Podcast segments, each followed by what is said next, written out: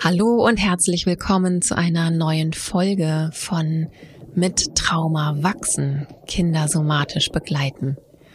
Heute wird es in dieser Folge wieder um eine Frage aus dem Publikum gehen. Und zwar geht es um das Thema gefühlsstarke Kinder. Da habe ich mich sehr drüber gefreut über diese Frage und ja, werde nachher mit dir ein wenig darüber plaudern.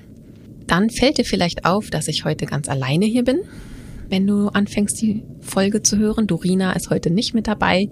Wir haben tatsächlich es einfach nicht geschafft, einen gemeinsamen Termin für eine Aufzeichnung zu finden. Das hat immer noch damit zu tun, dass wir ganz schön viel in die Ukraine-Aktion investieren an Zeit und Kapazitäten. Mittlerweile ist das pädagogische Begleitmaterial angekommen, aber es fehlen immer noch 1500 Bücher. Die Pakete sind vorgepackt und ja, wir warten auf die letzten Bücher, damit wir dann die nächste Packaktion starten können, um die Bücher zu versenden. Wir sind schon ganz gespannt. Ich setze dir den Link zur Aktion nochmal in die Show Notes, denn wir bekommen immer noch täglich Anfragen von Vereinen, von Organisationen, von Schulen und Kitas, die ukrainische geflüchtete Kinder bei sich aufgenommen haben und gerne das Schmetterlingsbuch auf Ukrainisch bei sich hätten. Und dafür brauchen wir tatsächlich noch ein paar Spenden. Ich würde mich sehr, sehr freuen. Und dann möchte ich dich noch auf unseren neuen Videokurs aufmerksam machen. Er ist online und kann weiterhin gebucht werden. Das Thema somatische Achtsamkeit wird auch teilweise hier in dieser Podcast-Episode auftauchen.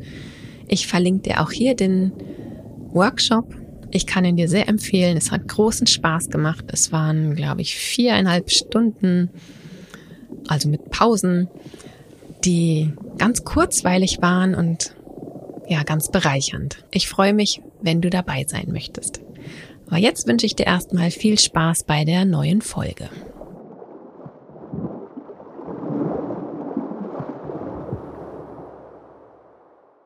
Dieses Mal habe ich wieder eine E-Mail bekommen mit einer Publikumsfrage. Und zwar geht es um das Thema gefühlsstarke Kinder. Es hat mir eine Person geschrieben und mir geschrieben, dass sie ein gefühlsstarkes Kind zu Hause hat, was manchmal sehr herausfordernd ist. Und diese Person war daran interessiert, wie meine Sicht auf gefühlsstarke Kinder mit meiner Nervensystemsbrille ist und natürlich auch, was können erwachsene Bezugspersonen tun, um gefühlsstarke Kinder zu unterstützen, beziehungsweise auch, was können Bezugspersonen im Alltag machen, damit das Zusammenleben mit gefühlsstarken Kindern für beide Seiten weniger anstrengend manchmal wird. Ja, und dazu möchte ich zuallererst einmal sagen, dass der Begriff der gefühlsstarken Kinder im deutschsprachigen Raum ja ganz von Nora Imlau geprägt wurde, die wiederum von Mary Sheedy Kochinka aus den USA inspiriert wurde, die den Begriff der Spiritual Children eingeführt hat. Und Mary Sheedy Kochinka und Nora Imlau beziehen sich auf acht verschiedene Kriterien, die gefühlsstarke Kinder ausmachen. Natürlich in unterschiedlichen Variationen, in unterschiedlichen Intensitäten. Und ich gehe mit euch hier einmal alle diese acht Kriterien durch und, und kommentiere sie quasi mit meiner Nervensystemssichtweise. Ich finde das total spannend und mag dich da gerne mitnehmen, wenn du magst. Und bevor wir in diese Kriterien einsteigen, ist es mir einmal ganz wichtig zu sagen, dass ich in meiner Praxis natürlich den Schwerpunkt Trauma habe. Und dort gibt es viele ähnliche Symptome, die unter den, die Kriterien von gefühlsstark fallen. Es gibt natürlich auch andere Symptome. Und es gibt sicherlich auch gefühlsstarke Kinder, wo kein Trauma zugrunde liegt wo vielleicht andere Ursachen zugrunde liegen, wo vielleicht gar nichts zugrunde liegt. Vielleicht weiß man es auch gar nicht. Ja, das möchte ich aber wirklich einfach betonen, dass in meiner Praxis natürlich hauptsächlich Kinder und Jugendliche auftauchen, die Trauma erlebt haben und die daraufhin gefühlsstarke Symptome, nenne ich sie mal, entwickelt haben. Die aus traumatherapeutischer Sicht relevanten Ursachen für gefühlsstarke Kinder haben aber ebenso genauso ein breites Spektrum. Also da reden wir über transgenerationales Trauma, wir reden über großen Stress der gebärenden Person während der Schwangerschaft, wir reden über traumatische Geburt, wir reden aber auch über frühes Trauma, das heißt Trauma, was im Lebensalter von der Geburt bis zum Alter von drei Jahren geschieht. Das erste Kriterium, was Nora Imlau benennt, heißt, sie erleben und äußern Gefühle besonders intensiv und springen dabei häufig von einem Extrem ins nächste.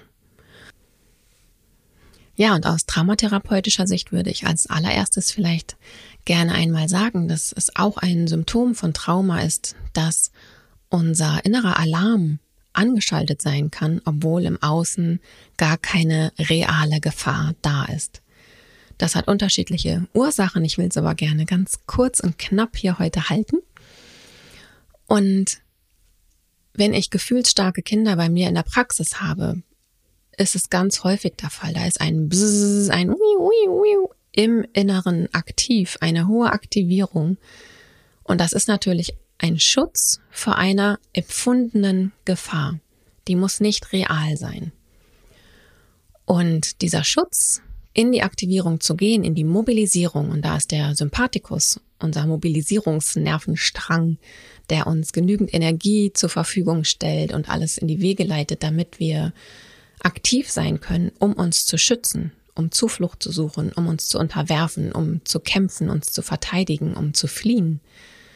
Wenn der Sympathikus so dolle aktiv ist, um uns Schutz zu geben, dann merkt man das natürlich im Alltag auch. Und dann werden Gefühle, wenn sie so auf einem hohen Level erlebt werden, ist Traurigkeit eine überschwemmende, ein überschwemmendes Gefühl. Dann ist Wut direkt ein Bäm, ein Ausbruch von Wut. Dann ist Angst vielleicht viel näher bei einer Panikattacke. Wenn wir uns auf einem so hohen Aktivierungslevel befinden. Das bedeutet, ein Runterfahren der Aktivierung, also ein weniger werden lassen der sympathischen Aktivierung würde für das Nervensystem des Kindes und genauso bei Erwachsenen bedeuten, dass der Schutz weniger wird. Und das kann natürlich kein Nervensystem zulassen, dass wir uns weniger geschützt fühlen.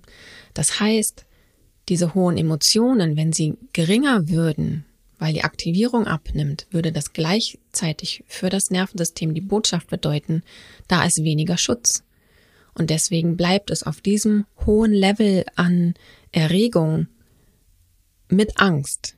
Ja, Erregung kann ja auch ein anderer Zustand sein, also Freude ist ja auch eine freudige Erregung. Aber wenn das immer gepaart mit Angst ist, wenn die immer im Hintergrund mitschwingt, dann bleibt die Person viel leichter oben auf diesem hohen Aktivierungslevel, weil es nicht sicher ist, den inneren Alarm runterzuschalten und die Schutzmechanismen runterzufahren. Das ist quasi die Nervensystemssicht auf das starke Gefühlsleben, was geäußert wird bei gefühlsstarken Kindern. Wenn wir uns das zweite Kriterium anschauen, sie sind sehr ausdauernd und hartnäckig und lassen so leicht nicht locker, wenn sie sich mal was in den Kopf gesetzt haben. Genau. Ja, auch hier geht es ganz viel um das Prinzip der Sicherheit. Und zwar, wir können auf verschiedenen Ebenen Sicherheit finden. Und das ist einmal die Ebene der Körperempfindungen, die uns natürlich mitteilen kann, ob wir sicher sind, sicher genug sind. Also unser Herzschlag, unsere Atmung, unsere Muskeln. Wenn die alle entspannt sind, gibt das eine Information an unsere Amygdala, unser Alarmzentrum und sagt uns, hey, es ist sicher, es ist sicher genug. Andersrum, wenn der Herzschlag dudum, dudum, dudum, dudum und der Blutdruck steigt und die Muskeln angespannt sind, mein Blick fokussiert ist, meine Ohren gespitzt sind, dann gibt das die Körperinformation an die Amygdala weiter. Hey, hier ist es nicht sicher, nicht sicher genug, schalt mal den Alarm höher. Das ist die eine Ebene. Es gibt aber natürlich auch die Ebene der Sinneseindrücke, was wir sehen, hören, riechen, schmecken, fühlen, aber auch wie wir etwas sehen, hören, schmecken, riechen, fühlen. Ja, manchmal ist unser Blick verschwommener und das zeigt uns, oh, irgendwas stimmt hier gerade nicht. Oder wenn das Gehör so ganz intensiv lauscht, wie so eine Obacht. Aha, wo muss ich hinhauen? Ich bin bereit. Ja, das ist ein Zeichen für das Nervensystem. Da ist jemand in Bereitschaft. Da geht der Sympathikus schon mit hoch. Wenn wir einen weiten Blick haben, so als würden wir über das Meer schauen oder eine weite Wiese, dann geht die Information an unser Alarmsystem, an die Amygdala. Hey, es ist alles sicher, sicher genug. Und genauso ist es mit den Bewegungen und Bewegungsimpulsen. Wenn wir ganz ruhig irgendwo liegen, und zwar entspannt und nicht erstarrt, ja, die Qualität der Bewegung ist da auch ganz wichtig.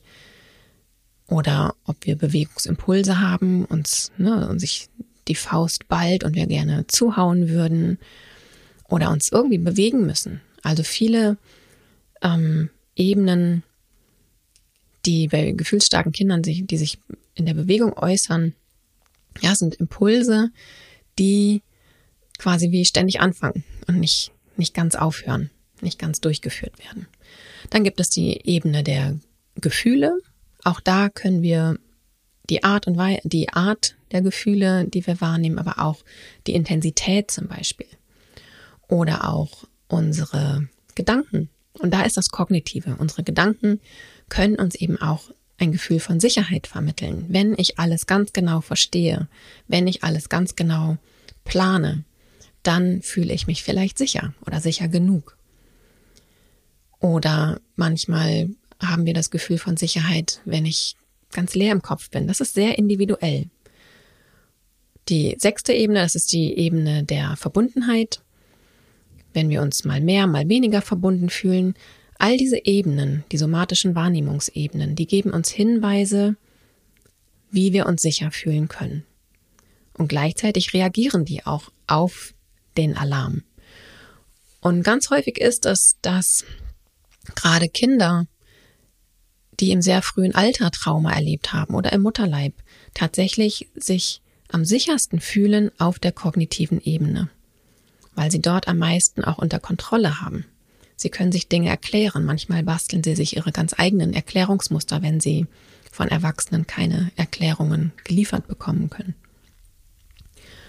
Und Vorhaben zu haben oder so soll etwas sein und so nicht, das kann Orientierung und Halt und damit eben auch Sicherheit geben.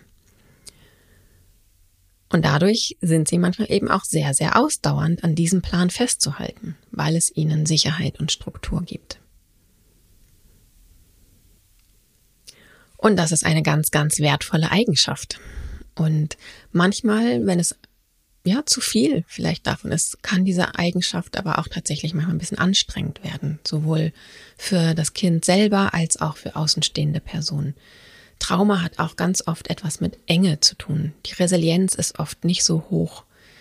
Die Frustrationstoleranz ist oft nicht so hoch. Und wir sind einfach etwas enger und haben manchmal etwas weniger Flexibilität im Abweichen von unseren Plänen. Das dritte Kriterium heißt, sie sind überdurchschnittlich sensibel, dadurch auch leicht reizüberflutet und sehr verletzlich. Und ja, das ist ein Bereich, den ich natürlich auch sehr aus der Praxis kenne. Das Thema Hochsensibilität ist da ja ganz deutlich mit vertreten. Und ganz oft ist es gerade bei früher Traumatisierung, auch schon während der Schwangerschaft oder der Geburt, dass das kleine Baby sofort darauf angewiesen ist, seine Wahrnehmungsantennen zu schulen, ganz intensiv wahrnehmen muss, rausfinden muss, wer ist sicher, wer ist für mich gefährlich. Wo ist die Sicherheit? Wo ist die Gefahr? Und die ganze Zeit bzz, bzz, bzz, bzz, bzz. Und wenn ein Kind das von Geburt an wirklich intensiv anwenden muss, um sein Überleben zu sichern, dann ist es so, als würde dieses Kind von Geburt an Geige spielen. Ja, und das ist binnen kürzester Zeit ein Virtuose oder eine Virtuosin an diesem Instrument und kann feinste Nuancen unterscheiden. Mit dem Unterschied bei Trauma, dass es keine Wahl gibt. Es muss die ganze Zeit diese Antennen so fein getunt haben, um möglichst noch bevor überhaupt die Idee von irgendetwas Gefährlichem entstehen kann, damit es so schnell wie es geht reagieren kann und sich schützen kann.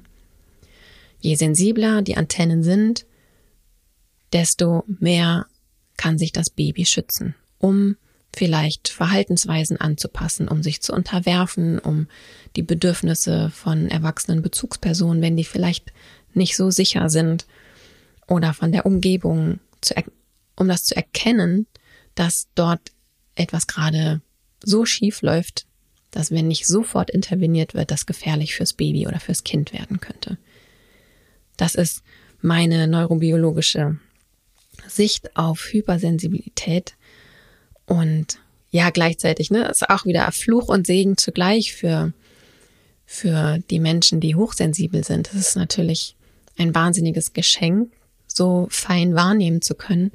Und ich kann mir vorstellen, angenehmer wäre es, aber die Wahl zu haben. Jetzt möchte ich gerne so hochsensibel und so fein in meiner Wahrnehmung sein. Und ja, jetzt wäre es vielleicht ganz nett, wenn es mal ein bisschen weniger wäre. Und da kommen wir auch zu dem vierten Kriterium. Sie sind außergewöhnlich offen für alle Eindrücke und nehmen ihre Umwelt ganz genau wahr. Und das knüpft im Grunde so ein bisschen an den vorherigen Punkt an. Sie müssen es. Traumatisierte Menschen, die in einem inneren Alarmzustand sind, sind darauf angewiesen, ihre Umwelt, die äußeren Eindrücke wahrzunehmen, sie zu verarbeiten, sie zu bewerten und etwas damit zu machen, um sich zu schützen. Und du kannst dir das vorstellen, wie jemand, der die ganze Zeit quasi wie auf der Hut ist und die ganze Zeit guckt, wann kommt's um die Ecke? Kommt's von links? Kommt's von rechts? Höre ich was? Höre ich links was? Höre ich hinten was? Ich drehe mich so ein bisschen und gucke, ah, da bewegt sich ein Blatt, okay, hier klingelt was, da habe ich ein Geräusch gehört, ist das ein Rascheln? Und du hörst da schon genau dieses ständige auf der Hut sein und die Umgebung im Blick haben zu müssen. Und das nächste Kriterium finde ich auch super spannend. Sie haben ein Thema mit Routinen. Entweder beharren Sie auf immer gleichen Abläufen, von denen um keinen Preis abgewichen werden darf, oder Sie empfinden jede Form von Rahmen als Freiheitsbeschränkung und wehren sich mit aller Macht gegen immer gleiche Abläufe im Alltag. Und auch da geht es wieder um das Thema Sicherheit. Was gibt dem Kind Sicherheit? Für manche ist es die Vorhersehbarkeit. Wenn ich etwas vorhersehen kann, dann kann ich mich darauf einstellen. Das gibt mir Orientierung, das gibt mir Sicherheit. Mein Alarm kann runtergehen oder ein bisschen runtergehen oder muss nicht weiter hochgehen. Und da sind Routinen und diese Vorhersehbarkeit, das ist einfach ganz, ganz wichtig. Das erlebe ich ganz viel in der Praxis hier und gerade bei frühen Traumatisierungen ist die Vorhersehbarkeit meines Verhaltens, meine Integrität total wichtig. Ja, wenn Kinder wie Erwachsene bei mir in die Praxis reinkommen, das läuft immer gleich ab. Immer ein bisschen unterschiedlich von Person zu Person, aber wir haben unsere, sobald die Türklinke runtergeht, läuft eine Routine ab. Eine präsente von meiner Seite aus Routine und der Klient, die Klientin weiß genau, was sie erwartet. Sie kommen rein und wenn sie das erste Mal da sind, ne, dann kannst du da deine Schuhe hinstellen. Ich gebe Orientierung. Und wenn sie das aber alles schon wissen, dann ziehen sie ihre Schuhe aus, hängen ihre Jacke an den Haken. Dann gehen wir in den Bereich, wo es bei mir Tee und sowas gibt. Und dann frage ich, möchtest du etwas trinken? Tee oder Wasser? Und dann schütte ich Wasser in die Tasse und dann weiß die Person schon gleich, mache ich die Schublade auf und da sind verschiedene Teesorten drin und ich achte meistens auch drauf, dass ich alle favorisierten Teesorten da habe, damit es da nicht zu einer Verwirrung kommen kann. Dann suchen wir den Tee aus, manche gehen dann nochmal aufs Klo, manche nicht. Dann nimmt die Person ihre Tasse, ich nehme meine Tasse und wir gehen in den Praxisraum hinein. Im Praxisraum bleibe ich erstmal immer an der gleichen Stelle stehen, und die Person schaut sich um und guckt sich erstmal wieder von neuem den Raum an. und entscheidet, wo sie diese Stunde verbringen möchte. Auf dem Sessel, wo soll der Sessel stehen, auf dem Boden. Da geht es wirklich um Orientierung. Und ich biete immer wieder das gleiche Muster an. Und aus diesem gleichen vorhersehbaren Muster kann sich dann eben auch was Neues entwickeln. Also dass zum Beispiel der Stuhl nicht immer an der gleichen Stelle stehen muss, sondern dass die Person mehr auf das Hier und Jetzt, was brauche ich denn jetzt eigentlich gerade wirklich in diesem Augenblick und nicht von meinem Alarm, Alarmsystem her gesteuert. Und das ist ein total interessanter Prozess. Und andere wiederum, die eher in einem Autonomiebereich unterwegs sind. Ja, Autonomie, das ist ein Teil des Zufluchtsimpulses, der in einem gewissen Spektrum stattfindet. Also der Zufluchtsimpuls funktioniert ja so, dass wenn wir uns nicht sicher genug fühlen, versuchen wir durch Kontaktaufnahme mit einer anderen Person, von der wir ausgehen, dass sie uns wieder in Sicherheit bringen kann. Dann nehmen wir Kontakt auf, nehmen Zuflucht, fragen um Hilfe und dann hilft diese Person uns wieder in einen sicheren Zustand zu kommen. Wenn das nicht funktioniert, dann kann es in zwei Richtungen ins Extrem auch abwandern. Also einmal, wenn wir dort stecken bleiben sozusagen und die Zuflucht nicht erfüllt wird, dann können wir super anhänglich werden und immer Zuflucht suchen, immer Hilfe suchen und quasi in dieses Muster von erlernter Hilflosigkeit auch reinkommen, wenn das entsprechend genährt wird. Und andersrum kann unser Nervensystem entscheiden, nee, also weißt du, Zuflucht, das hat uns mal überhaupt gar nichts genützt hier. Also vergessen wir mal schön. Wir können uns nur selber schützen. Damit gehen wir in die Autonomie. Und in der Autonomie ist es am sichersten, wenn einem niemand irgendetwas sagt. Denn dann ist es potenziell einfach gefährlicher. Und das taucht ganz häufig bei Kindern, also ist zumindest meine Erfahrung in der Praxis, ganz häufig bei früher Traumatisierung aus, auf bei Kindern, die nach der Geburt alleine waren, ohne Bezugsperson, die im Inkubator aufgewachsen, äh, aufgewachsen sind, also die erste Zeit verbracht haben.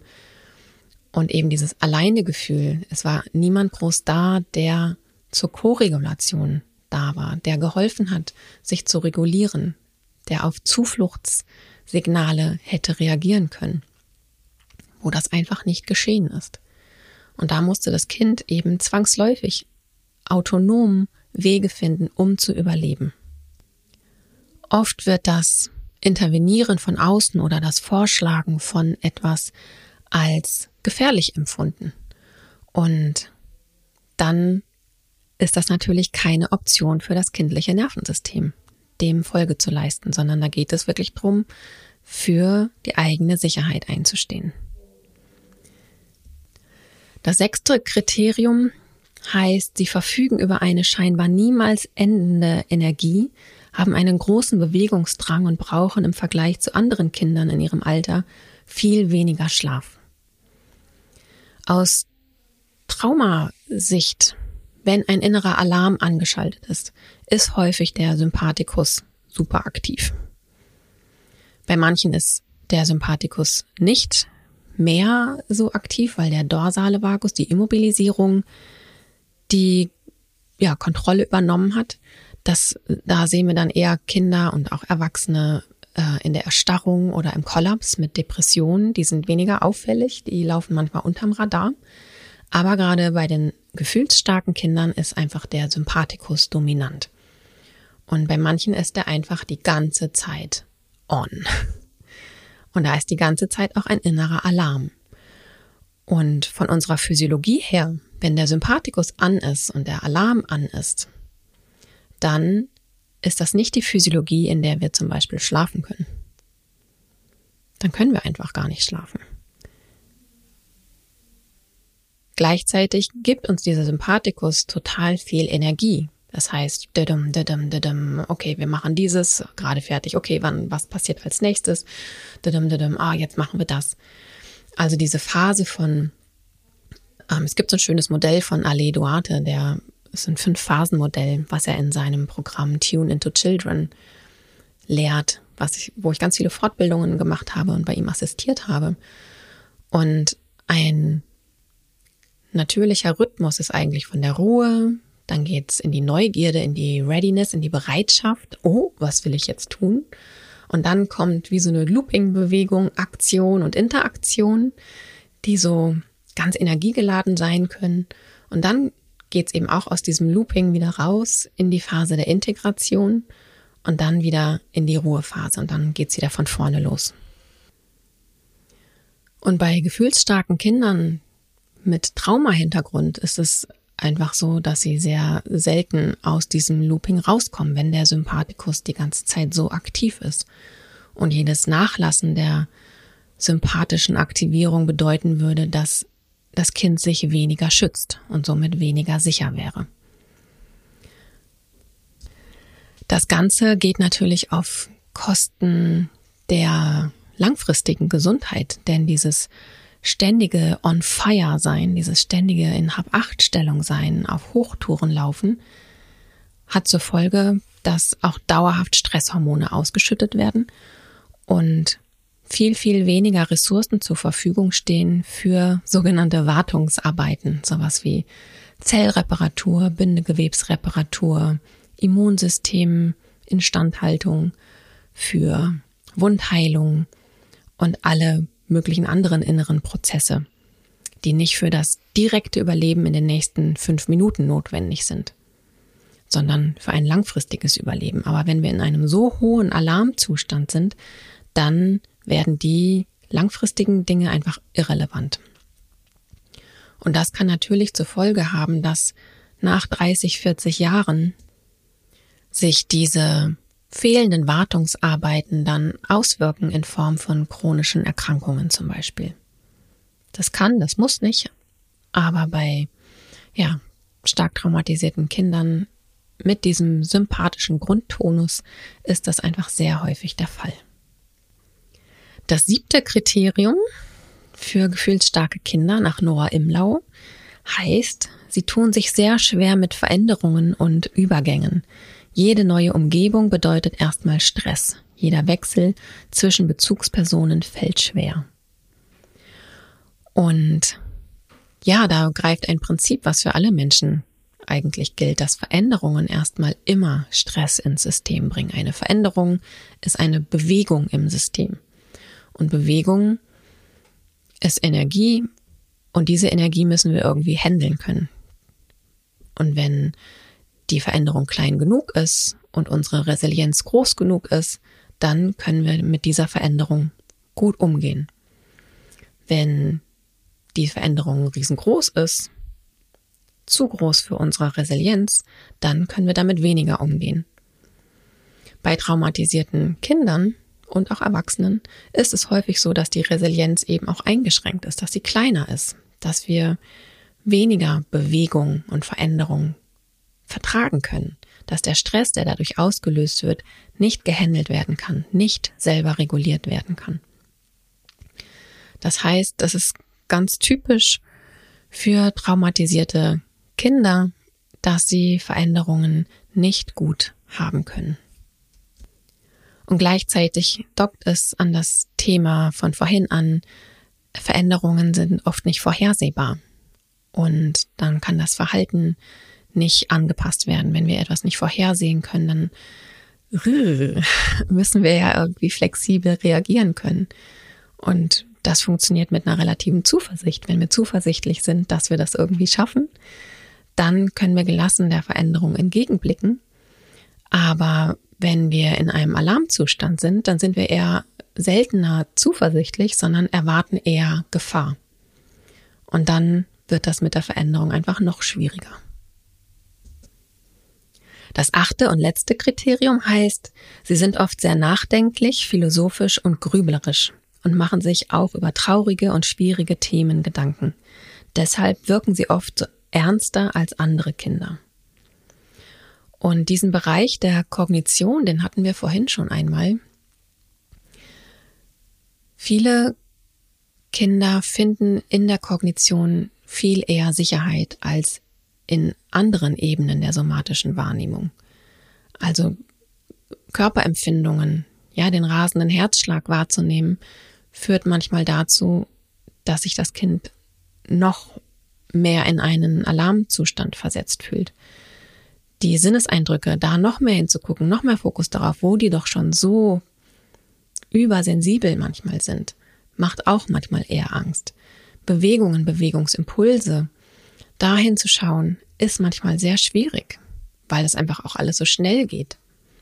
Dann gibt's die Gefühle und die sind manchmal wirklich schwer zu ertragen, auszuhalten.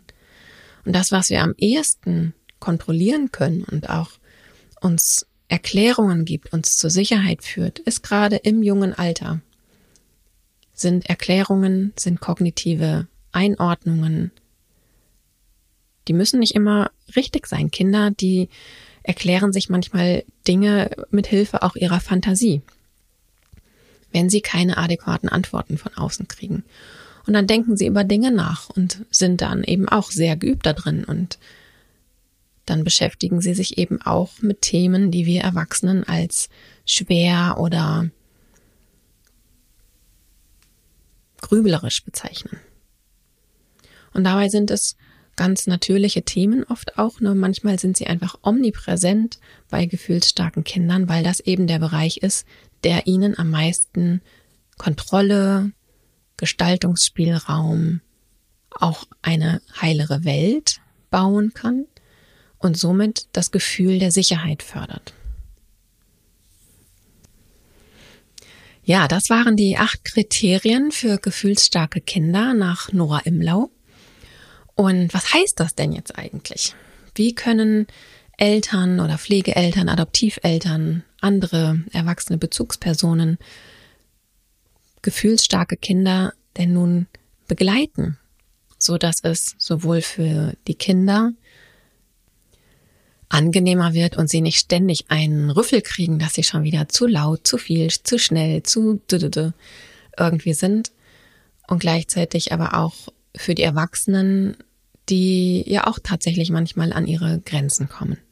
Das alleine wäre schon noch eine eigene Podcast-Folge wert. Ich will mal schauen, ob ich mich kurz fassen kann. Also ich glaube, einmal gilt da auch der Satz Wissenschaft Orientierung und Orientierung schafft Sicherheit. Und wenn ich das Verhalten gefühlsstarker Kinder einordnen kann, dann habe ich erstmal die Chance auf mehr Verständnis. Dann komme ich raus aus diesem, aus diesem Muster von, wieso machst du das? Machst du es eigentlich absichtlich? Also manchmal fühlt man sich regelrecht verarscht. Und das hat aber überhaupt nichts mit den Kindern zu tun. Das macht kein Kind absichtlich. Das, da verarscht niemand irgendjemanden. Und trotzdem fühlt es sich manchmal als erwachsene Person so an, wenn wir überhaupt nicht verstehen, was dort geschieht. Dass das Verhalten viel mehr durch eine Physiologie gesteuert wird oder dass die Physiologie nur bestimmte Verhaltensweisen zur Verfügung stellt in einem inneren Alarmzustand. Wenn wir das wissen, macht uns das das Leben häufig schon viel, viel einfacher von außen und wir haben viel mehr Zugang zu unserem eigenen Mitgefühl. Und wenn wir selber weniger gestresst davon sind, weil wir uns nicht fragen, wieso eigentlich, was, was passiert da, sondern wenn wir darauf Antworten haben oder eine Orientierung haben, haben wir als Erwachsene mehr Ressourcen zur Verfügung, um zu reagieren und auch mehr zu agieren als zu reagieren. Denn wobei gefühlsstarke Kinder einfach ganz viel Unterstützung brauchen, ist einmal im Angenommensein, denn sie werden oft genug von außen die Reaktion bekommen, dass mit ihnen irgendwas nicht stimmt, dass sie zu viel sind. Und jede Person und jeder Moment, wo wir es schaffen, ihnen das Gefühl zu geben, du bist in Ordnung, wie du bist, macht was mit einem Kind. Jeder dieser Momente ist wertvoll. Dafür ist es wichtig, dass wir uns möglichst gut regulieren können und nicht eben auch in dieser Stressspirale hochfahren, weil unser innerer Alarm hochgeht, weil wir absolut am Limit sind, was wahrscheinlich oft genug passieren wird. Gleichzeitig darf uns das eigentlich nicht davon abhalten, auch Grenzen zu setzen. Also nur weil ein Kind gefühlsstark reagiert, darf es trotzdem nicht alles. Es braucht dabei aber unbedingt Begleitung in dieser gefühlsstarken Regulation, um gucken zu können, wie geht es auch wieder runter aus dieser Gefühlsstärke, aus dieser hohen Aktivierung in einen etwas weniger hochaktivierten Bereich. Und natürlich, ne, ich habe eine therapeutische Praxis. Wir haben das Thema hier ganz häufig und ich arbeite natürlich mit den Kindern. Und hilfreich ist es natürlich, mit denen zu arbeiten in einem Zustand, wo keine akute gefühlsstarke Reaktion da ist, wo keine, kein akuter Wutausbruch da ist. Wenn das Kind relativ ruhig ist. Ja, und das ist sehr unterschiedlich, was das bedeuten kann.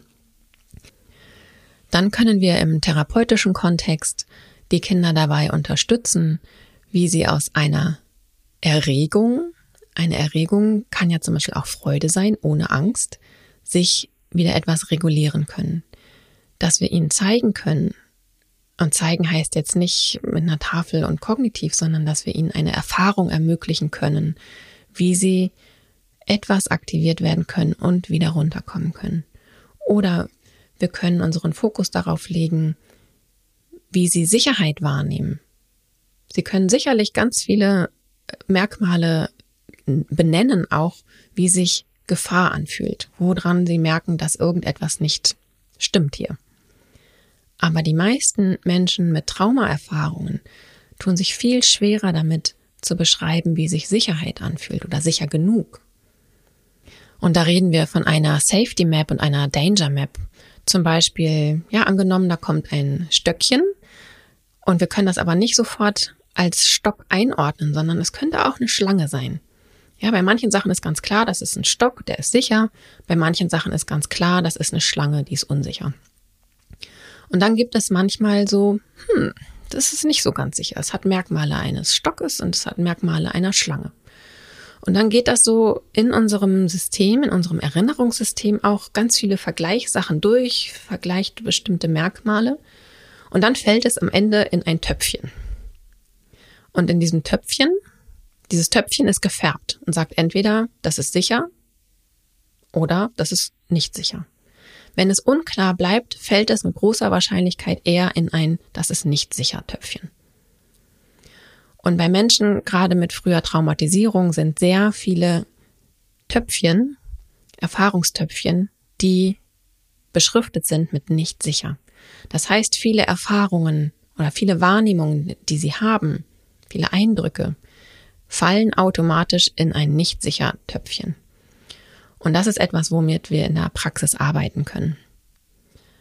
Am Unterscheiden lernen zwischen sicher und nicht sicher was wir Erwachsenen ihnen auch mitgeben können, wo wir ihnen Erfahrungen mitgeben können. Und das ist vielleicht ein bisschen ähnlich. Die Unterscheidung zwischen Erregung und realer Gefahr. Wenn wir zum Beispiel mit Kindern, weiß nicht, wenn wir die in die Luft schmeißen oder sowas, ja, da ist auch sympathische Aktivierung dabei. Und das ist nicht gefährlich, weil wir sie auffangen. Oder wenn wir Kuckuck-Spiele machen. Ja, da ist für einen Augenblick ist die Bezugsperson weg und das ist aufregend. Und dann ist sie schnell wieder da. Das heißt, da wird geübt, wie zum Beispiel Erregung auch wieder vorbeigehen kann. Dass Erregung sicher ist, dass danach die Bezugsperson nicht verschwunden ist. Sie ist kurz aus dem Blickfeld und dann ist sie wieder da. Damit lernen Kinder zwischen Erregung und realer Gefahr zu unterscheiden. Dazu brauchen sie uns Erwachsenen. Und wofür sie uns auch ganz dolle brauchen, ist für das Setzen von Grenzen. Also, dass wir, nur weil sie gefühlsstark reagieren, wir nicht selber in so eine Not kommen, dass wir sagen, alles klar, du kriegst alles, was du hier gerade forderst, nur da, hör nur auf damit. Das ist ein ganz natürlicher Prozess, der bei uns Erwachsenen manchmal einsetzt. Aber das führt eigentlich nicht zu einem konstruktiven Prozess. Wenn wir Kindern Grenzen setzen, das muss gut begleitet sein, dass sie in dem Frust, der dann entsteht, begleitet sind, dass sie da merken, sie sind nicht alleingelassen, da hilft ihnen jemand auch wieder aus diesem Frust rauszukommen oder den einfach zu halten, dass er sich wieder regulieren kann. Aber wenn wir ihnen keine Grenzen setzen, dann kann das Ganze wirklich sehr kontraproduktiv fürs Kind einfach werden, weil es dann lernt als, als Regulationsstrategie, dass es einfach schreien, schreien oder gefühlsstark reagieren muss, aggressiv werden muss, vielleicht auch gewalttätig werden muss und damit kriegt es das, was es braucht, damit es sich wieder regulieren kann. Aber das ist keine gesunde Regulationsstrategie. Eine gesunde Strategie, Regulationsstrategie wäre, das Kind kriegt eine Grenze, weil es einfach nicht alles haben kann. Es ist frustriert und bekommt dabei einfach Unterstützung, sich zu regulieren.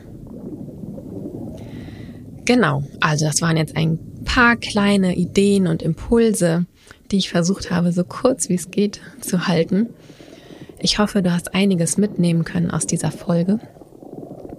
Ich freue mich natürlich immer über dein Feedback, entweder auf Instagram oder per E-Mail an feedback at helpercircle.de oder über ein Sternchen bei Apple Podcast oder auch bei Spotify oder auch über einen Kommentar. Das freut den Algorithmus immer sehr, du weißt es schon. Und mich freut das auch. Ich freue mich tatsächlich über jede Rückmeldung, die ich zum Podcast bekomme. Und wenn du vielleicht irgendwann selber mal eine Frage hast, von der du denkst, dass ich da einen hilfreichen Blick drauf werfen könnte mit meiner Nervensystemsbrille, dann schick mir gerne eine E-Mail an mit traumawachsen at helpercircle.de.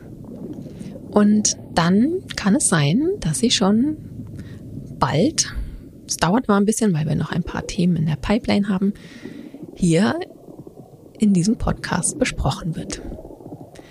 Ich verabschiede mich für heute und wünsche dir einen wunderschönen Tag. Vielen Dank fürs Zuhören. Tschüssi!